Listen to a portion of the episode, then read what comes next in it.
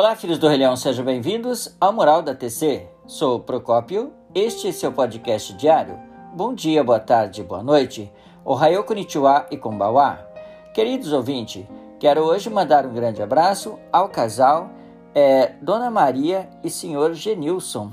A Dona Maria é cuidadora de idosos e ouve todos os dias esse podcast. Ao casal, então, um grande abraço e muito obrigado pelo carinho. Ah, queridos ouvintes, falo hoje aqui um pequeno trecho é, extraído do livro Pilares de Ouro Soca. Ele está na página 61 e 63 e fala então é, um trecho é vivido por nosso mestre Dr. Isaac Ikeda.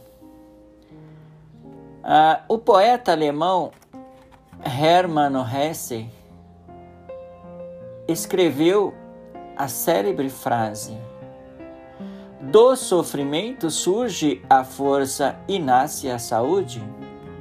O sofrimento nos torna mais fortes e tenazes. 55 anos se passaram desde o meu primeiro encontro com José Toda, fala aqui nosso mestre, Dr. Isaac Queda. Meu mestre da vida, uma reunião de palestras no bairro de Otá, na noite de 14 de agosto de 47. Quanta convicção ele transmitia em suas palavras.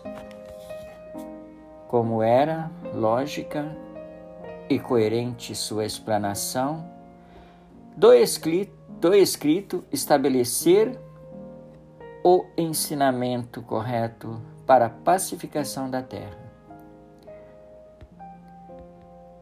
Decidi naquele mesmo instante, queridos ouvintes, tornar-me seu discípulo daquele dia em que em diante meu juramento e meus esforços para realizar o Cossem Rufo com o mesmo espírito e a mesma dedicação de meu mestre.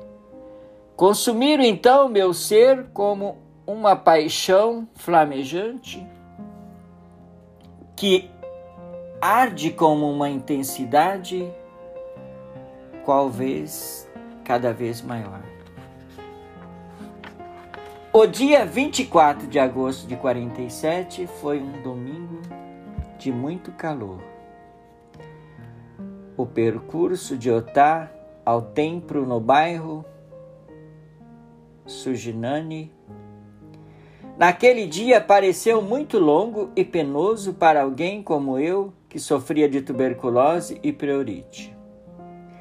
A recitação do Gongyo e do Daimoku na cerimônia de concessão do Gohonzo pareceu durar uma eternidade. E por eu não estar acostumado a me sentar sobre os joelhos, por muito tempo minhas pernas adormeceram.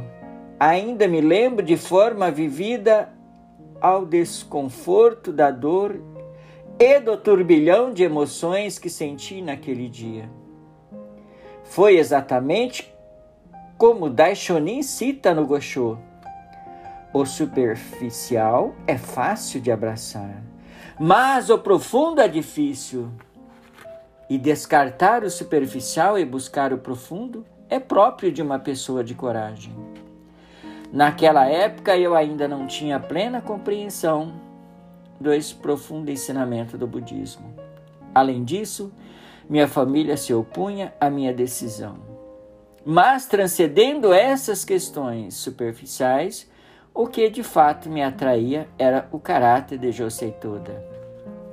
Ele confiava em mim e me dizia: Vamos, não hesite, desafie seu espírito de procura comigo.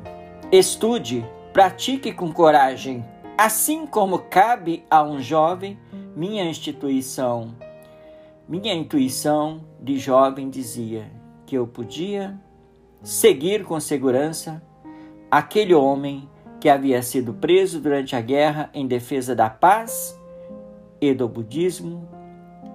Nesse sentido, então, queridos ouvintes, o dia 24 de agosto marcou meu ingresso na universidade toda.